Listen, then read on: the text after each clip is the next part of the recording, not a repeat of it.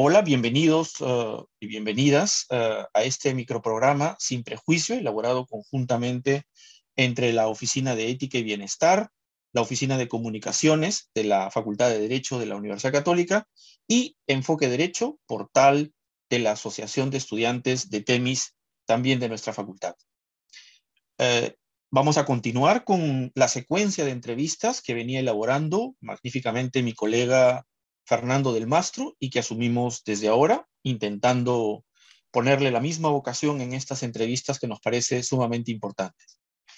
Esta vez contamos con la presencia de la doctora Marianela Ledesma Narváez, ya creo que la conocen eh, suficientemente, no, no, hace, no es necesario mucha presentación, sin embargo, eh, magistrada del Tribunal Constitucional, eh, en ese sentido, la segunda mujer en integrar esta magistratura y la primera en ser su presidenta actualmente, un hito histórico que eh, marca, uh, marcará evidentemente la historia del Tribunal Constitucional en el Perú. Bienvenida, Marielena, en este programa. Nos honras con tu presencia. Muchísimas gracias por tenerte aquí. Eh, buenas tardes, muchas gracias más bien por la invitación. Para mí es un placer compartir con ustedes algunas este, experiencias de vida, sobre todo con la comunidad de la Universidad Católica. Gracias, María Eh, una primera cuestión que, poco para empezar, eh, estoy casi seguro que más o menos uh, a finales uh, de los ochentas o cuando ya intentabas o dilucidabas sobre tu proceso de decidir qué carrera seguir eh, en la universidad, estaba seguramente terminando el colegio, eh, se trata de un contexto muy especial, porque creo que es un contexto, tú corrígeme si no coinciden un poco las, los cuadrantes históricos, eh, la Asamblea Constituyente del 78, y creo que eh, tu padre cumplía en ese momento un rol importante de cara a la salida de la dictadura que teníamos en ese momento y de la uh, entrada a un proceso democrático que nos ha regido desde la década del 80. Eh, desde esa perspectiva, mi pregunta era, mm, ¿qué rol o de alguna manera si influyó la figura de tu padre y de tu madre también eh, en esta vocación por, sobre todo saliendo del colegio, por decidir eh, o por qué decidir por el derecho? No sé si allí hay algún grado de influencia de tu padre, a quien, digamos, mi padre también conoce este, o conoció, y que es una figura muy importante en la vida política del país. Cuéntanos un poco de ese paso para decidir por tu, por tu opción, por el derecho. Bueno, primero tendría que decir que el derecho fue para mí un tema de casualidad llegar a ser, llegar a estudiar derecho, porque yo estaba orientada a estudiar medicina y en relación, y, y, para eso me estaba preparando en una academia preuniversitaria para postular a San Marcos a medicina, pero también este, la figura de mi padre en estas épocas han sido bastante, de bastante ausencia, porque las, el tiempo que tú marcas, mi padre estaba desterrado, deportado, el plan Cóndor mm, mm. había salido por Jujuy y, y estaba pues eh, expatriado en, en, en, concretamente está en España y es ahí donde recién regresa al Perú a raíz de la Asamblea Constituyente y se retoma nuevamente la actividad política, ¿no? Pero todos los años del gobierno militar han sido años sin la presencia de un padre, porque sencillamente pues estaba en todos los penales de, del Perú, ¿no? Donde algunas veces lo, lo, hemos visitado, pero aclarando que es por sus ideas políticas, más no por cuestiones de otro uh -huh. tipo de delitos, ¿no? Entonces, este, yo diría que la acción social ha sido más el gran motivo para que yo decida una carrera. Yo pensaba estudiar medicina con un objetivo más de ayudar a la gente necesitada, ¿no? Porque siempre, bueno, uno adolescente miraba pues ese quiebre entre los que tenían y no podían, ¿no? Entonces decía, yo voy a estudiar médico para ayudar. Pero bueno, al final este, terminé estudiando derecho, que está vinculado a la medicina, son labores de servicio, bastante humanitarias, de ayuda. ¿Y hay algo, hay algo que de medicina a derecho, hay algo que hizo ese giro, ese cambio? Mira, este, yo vivía en Trujillo, mi padre va a la casa y le encarga a su secretario que me inscriba en la universidad para postular. Y era el chino Lara, su secretario, pero nunca le dijo a qué programa ni a, nada. Entonces Lara cuando me inscribe para postular a San Marcos, dijo, bueno, ¿qué será? Bueno, será igual abogada, igual que su padre, y mi mamá también es abogada, ¿no? Entonces dijo, será igual que sus padres, y me, me inscribió en el programa de Derecho. Y luego me llamó para decirme, tienes que venir porque el, el domingo es el examen, viajé, di el examen, ingresé, pero ingresé a un programa de Derecho. Entonces ahí fue mi, primera, mi, primer problema que afrontaba existencialmente. Decía, ¿qué es el derecho? Tenía 17 años cuando ingresé a San Marcos y luego casi un año me dediqué a hacer actividad política de vida universitaria, pero ya a los 18 años yo dije, bueno, tengo que decidir qué, qué, qué es esto del derecho y voy a encontrar el sentido, ¿dónde? En el Poder Judicial, en el Palacio de Justicia y es donde a partir de los 18 años voy, toco las puertas para ser practicante, para entender esto, y me quedé ahí hasta el año 2014, que dejé el Poder Judicial. Eso es lo que te quería preguntar también. Ya, ya en, estamos hablando de la Universidad Mayor de San Marcos, ¿no es cierto? Sí, exacto. Ya, ya en San Marcos, em, digamos, así de joven, y, y, súbitamente encontrándote en el derecho, como parece efectivamente, es bien interesante ese, esa, esa entrada en el derecho, ¿no?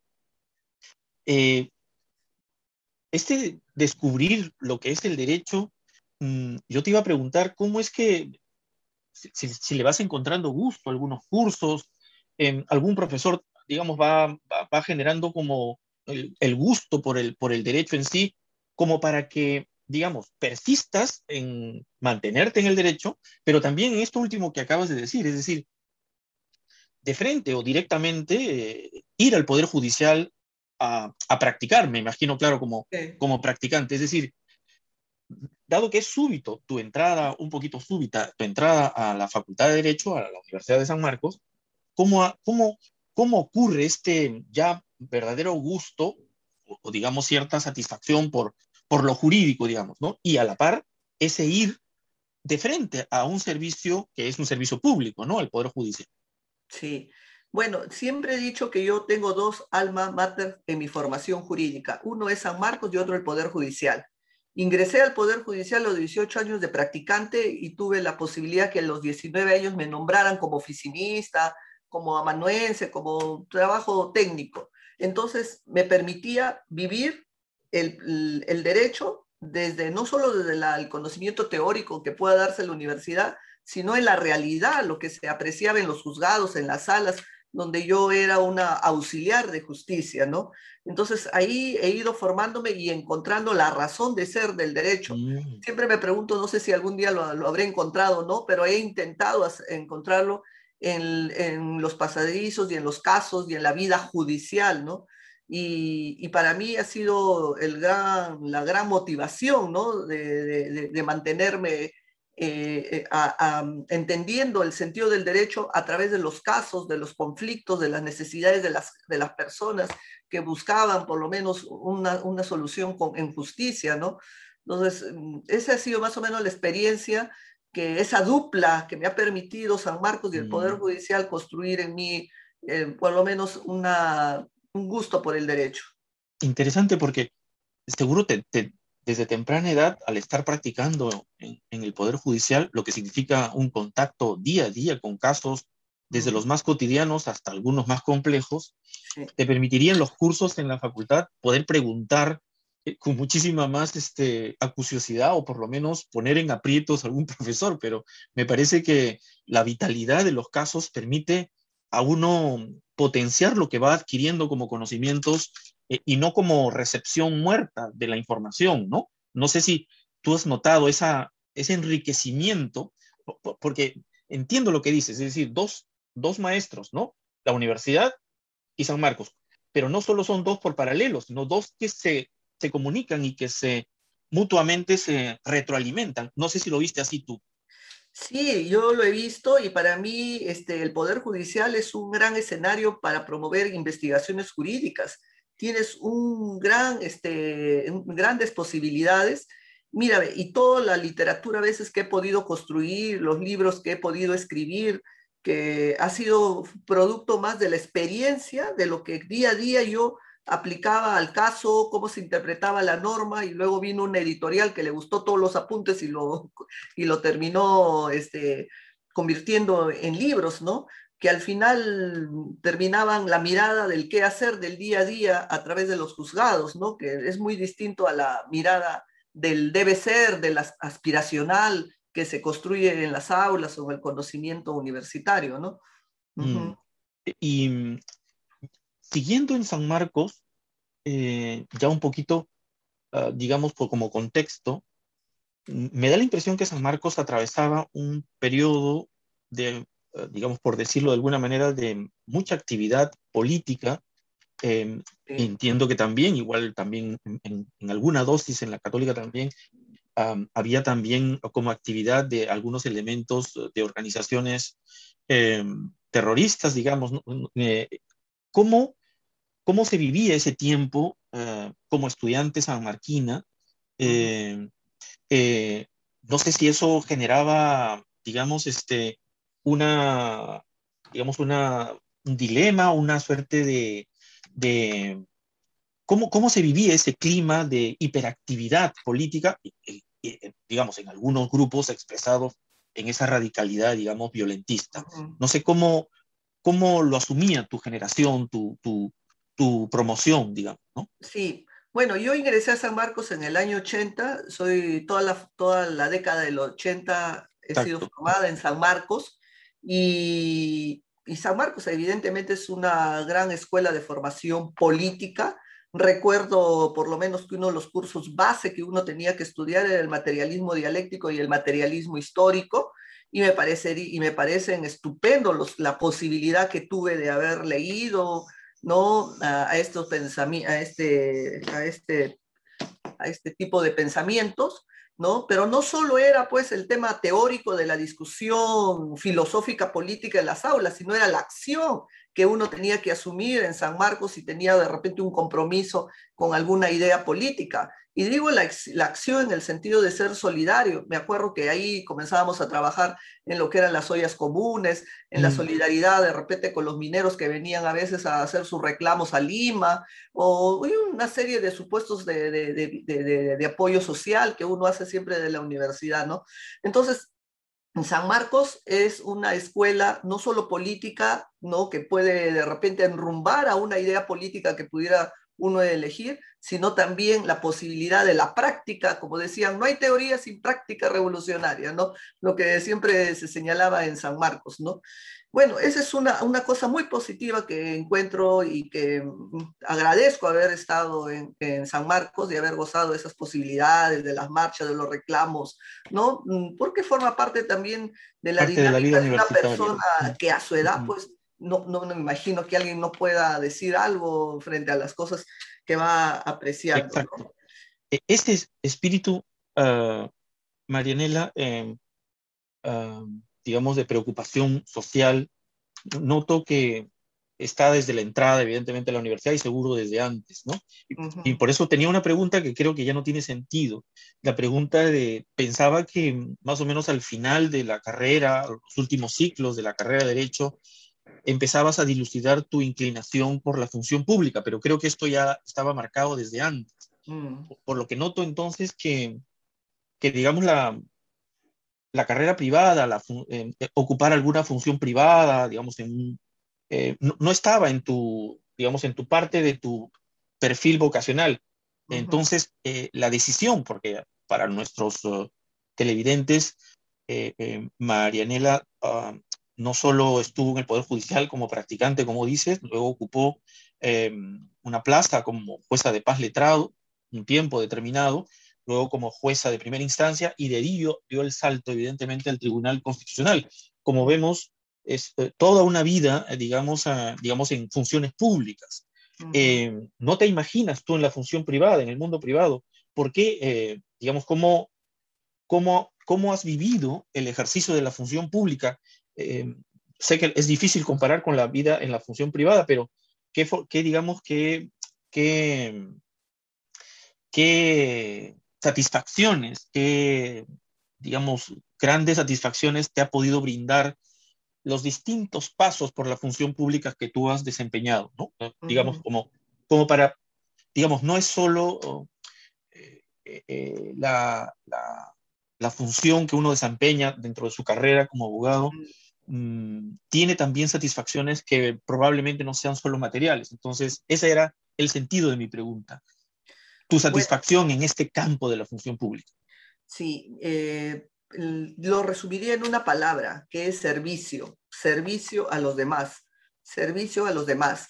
Eh, y, esa, y ese debe ser el rol de quien asume estar en la función pública, que asume para servir, bueno, a los ciudadanos, para generar un mejor bienestar, ¿no? Porque si no, dejaría pues de ser servidor público, estaríamos de repente en la actividad privada, que me parece muy posible, una actividad muy buena, pero hay opciones que uno elige en la vida. Y estar en la función pública es precisamente elegir ese tipo de, de, servicio profesional, ¿no? Y evidentemente que posiblemente económicamente no pueda ser tan gratificante como pudiera ser la actividad privada, pero sí también genera gratificaciones espirituales, ideales, ¿no? Que uno en su paso y en su acción no puede hacer algo hacia los demás. Y creo, como siempre lo he dicho, ¿no? Uno está en esta vida para hacer de repente muchas cosas, pero por lo menos una de ellas es servir a los demás. Eso es lo que siempre, por lo menos, es, forma parte del ideal de vida de uno. Sí, sí, yo te entiendo perfectamente las satisfacciones que brinda el, servicio público.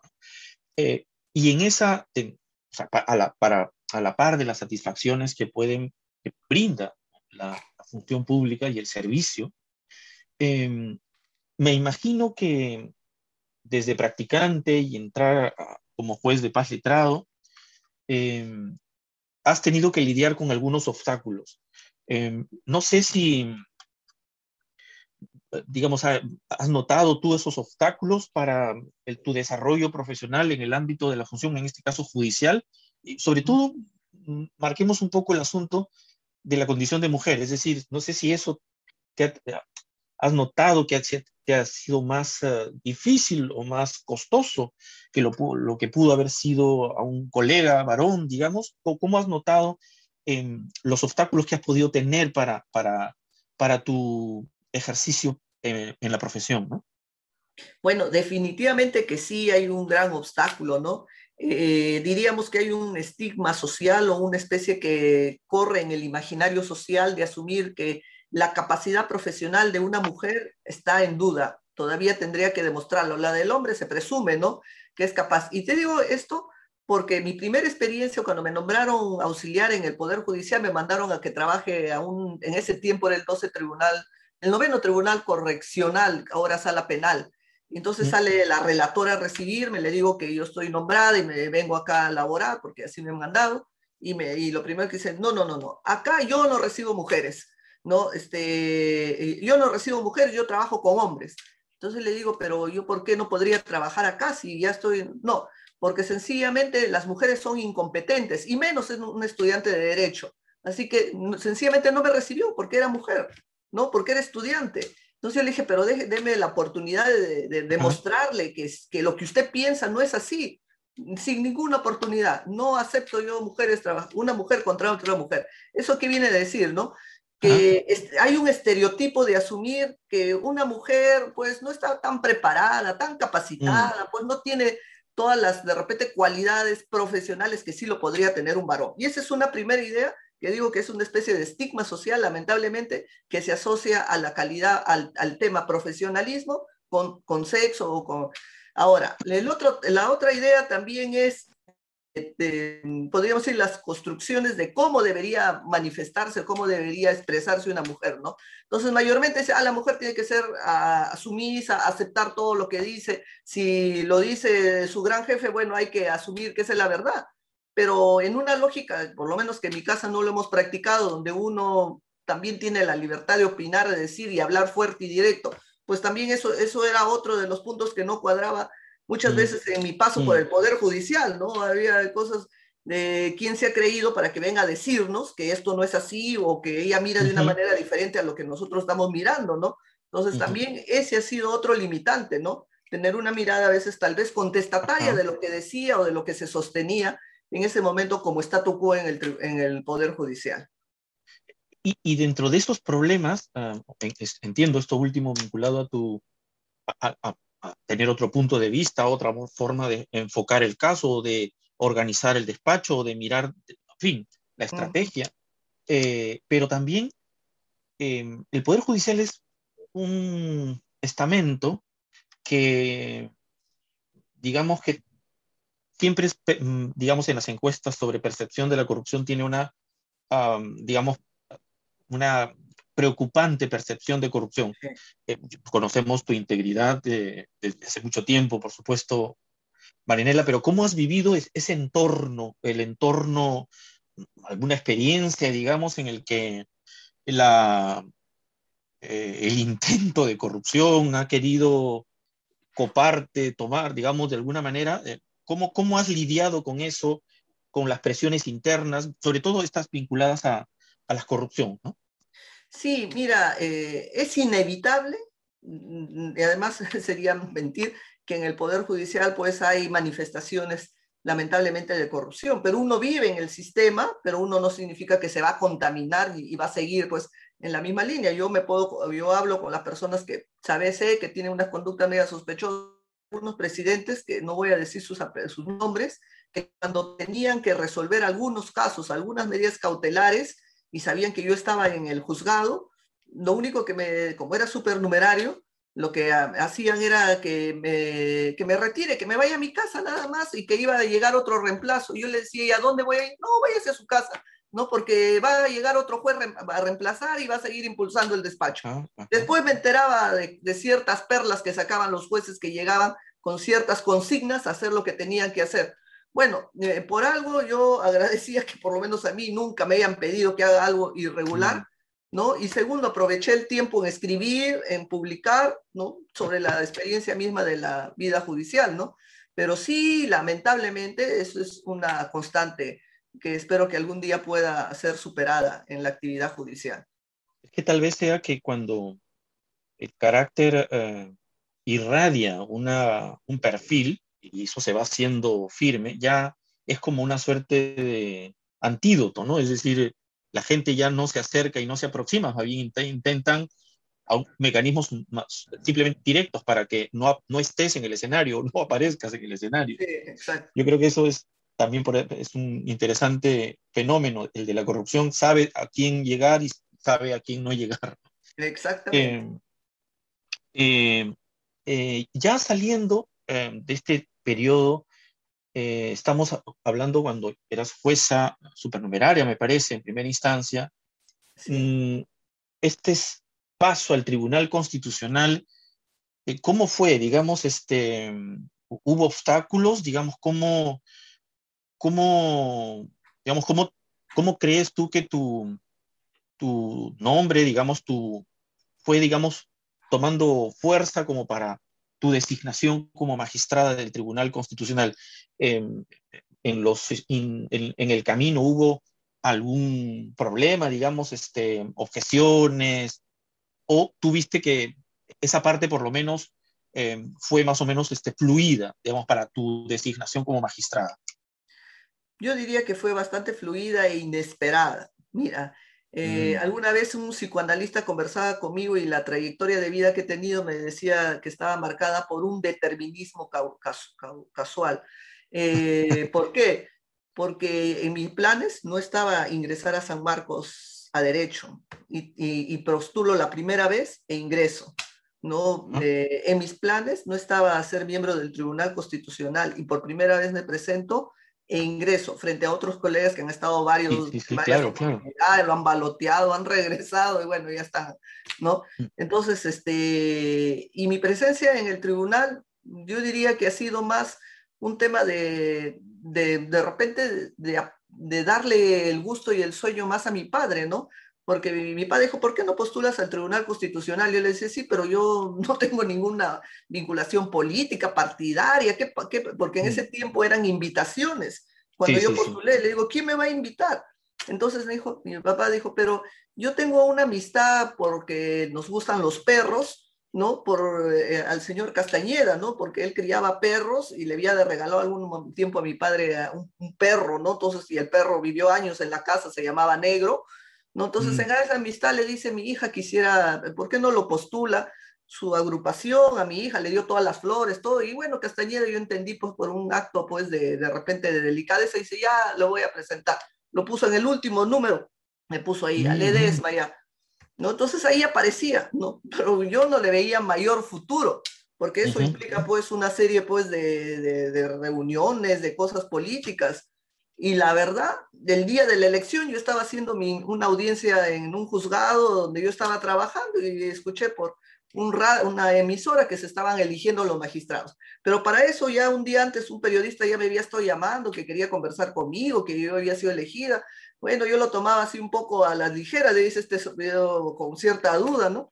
Pero no, la verdad, esto ha fluido y ha sido un tema bastante, diría, natural que ha salido una elección así.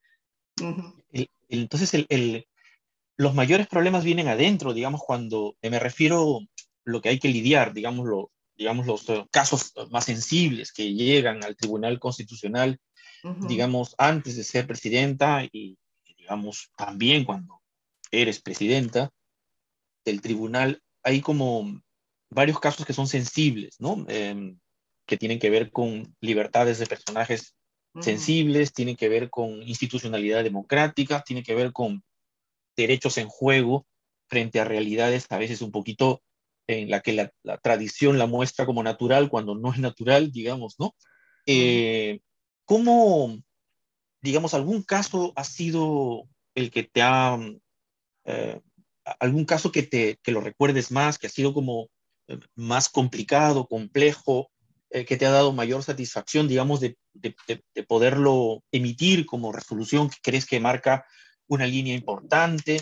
Eh, o, es un grupo probablemente de sentencias eh, en las que has participado. Eso por un lado, ¿no? De, las satisfacciones eh, respecto de unos casos en los que has intervenido.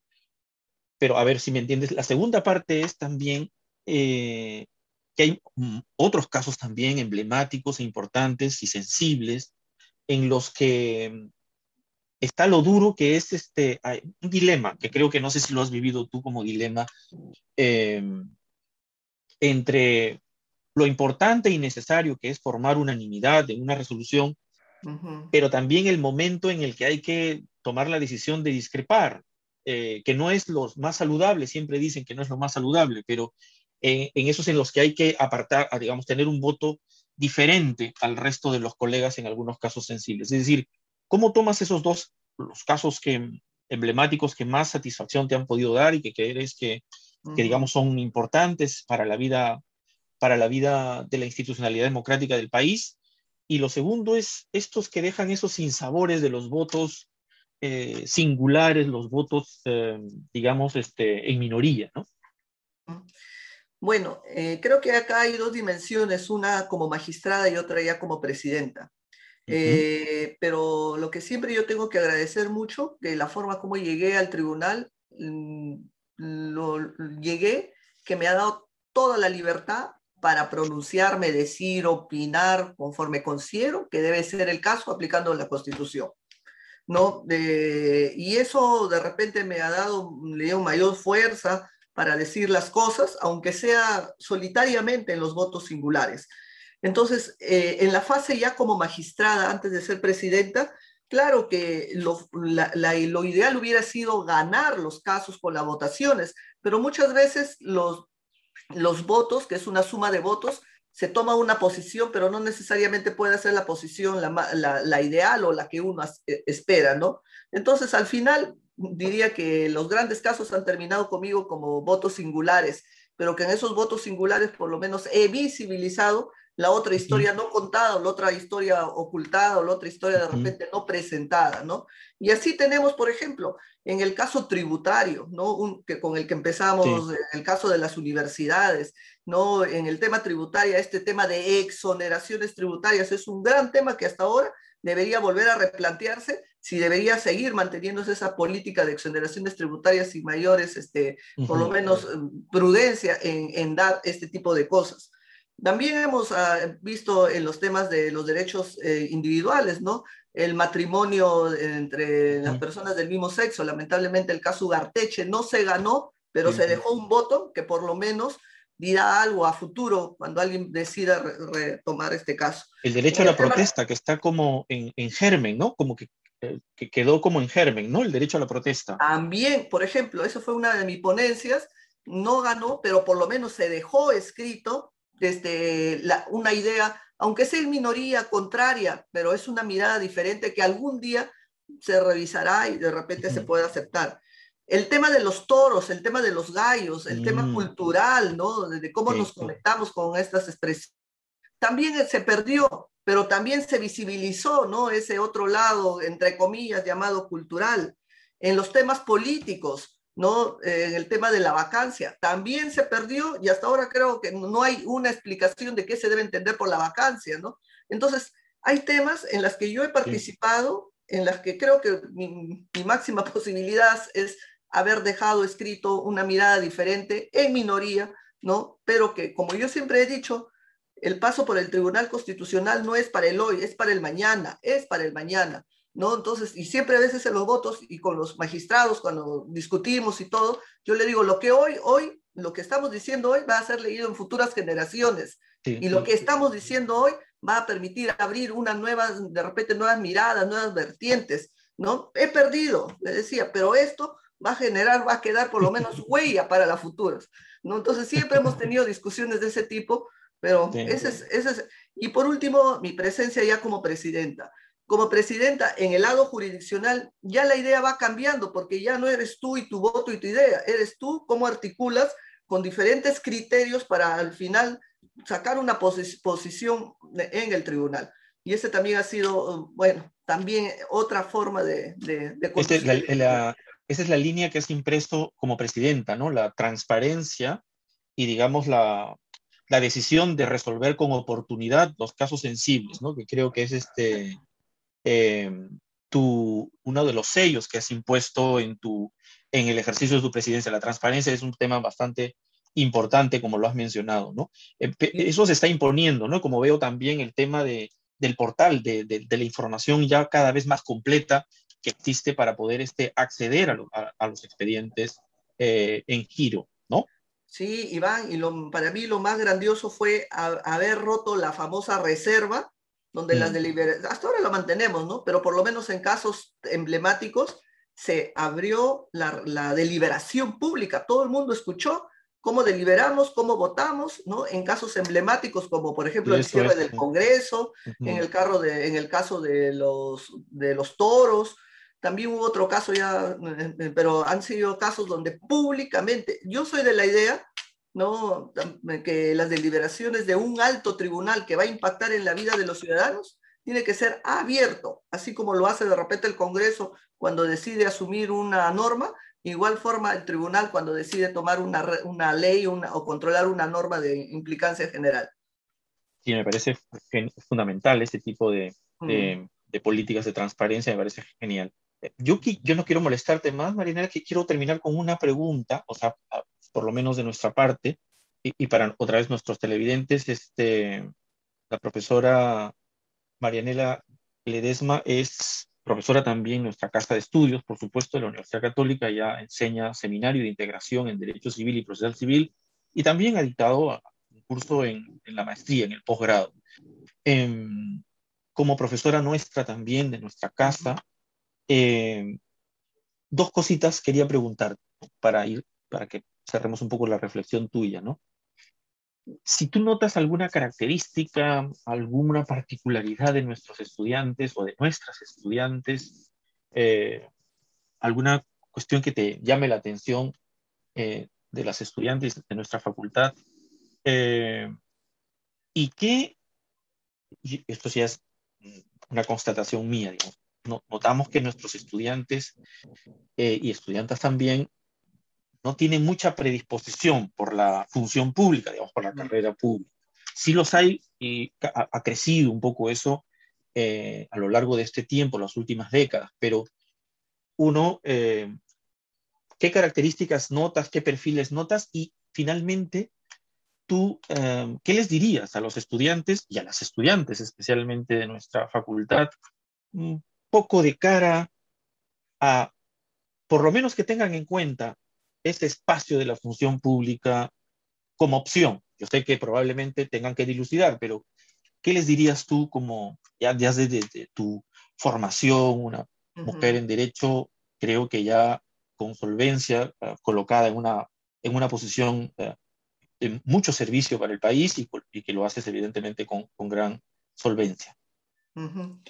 Bueno, eh, tendría que, sí, uno de los temas que he advertido en la universidad es el poco interés por lo público, ¿no? Siempre es, eh, la vocación, el interés de las alumnas y alumnos está para el tema del derecho privado, ¿no? Pero sin embargo, el derecho público también es un escenario donde deberían explorar y de repente motivar e ingresar a trabajar, ¿no? Porque más allá de nuestra formación profesional que podemos hacer, también somos seres humanos y pienso que el ser humano al final está eh, en, la vida social para de repente cumplir un camino, para creer o hacer realidad ideales, valores, ¿no? Y, pienso que ese complemento es lo que podríamos alcanzar eh, ingresando en la función pública, ¿no? Para eh, hacer de nuestra vida, de nuestro profesionalismo, un servicio a los demás, ¿no? Un servicio a los demás. Y eso genera satisfacciones más allá del dinero, más allá de los temas materiales que pueden ser buenos, pero no son lo determinante en la vida, ¿no?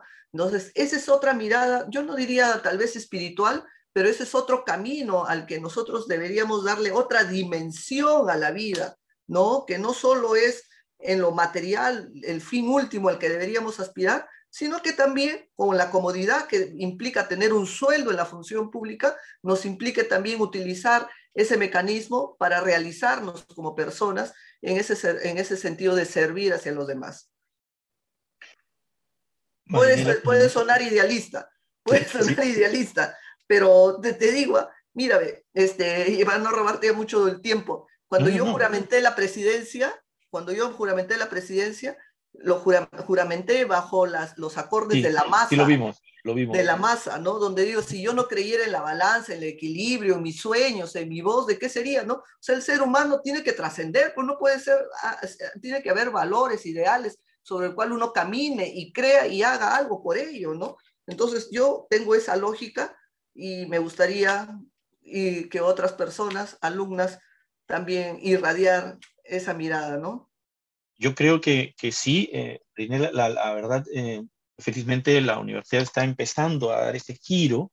Eh, era muy marcado, evidentemente, la, la, la, opción del derecho privado, pero ya tenemos varios años en los que esperemos que eh, con testimonios como los tuyos y de otros profesores nuestros y profesoras que también están en la función pública, podamos tener allí un equilibrio dentro de nuestros alumnos y alumnas que encuentren, como tú lo has dicho muy bien, en la función pública una forma de realización uh, personal, profesional y también, por no decirlo, de compromiso con el país, que, que es este, importantísimo. ¿no?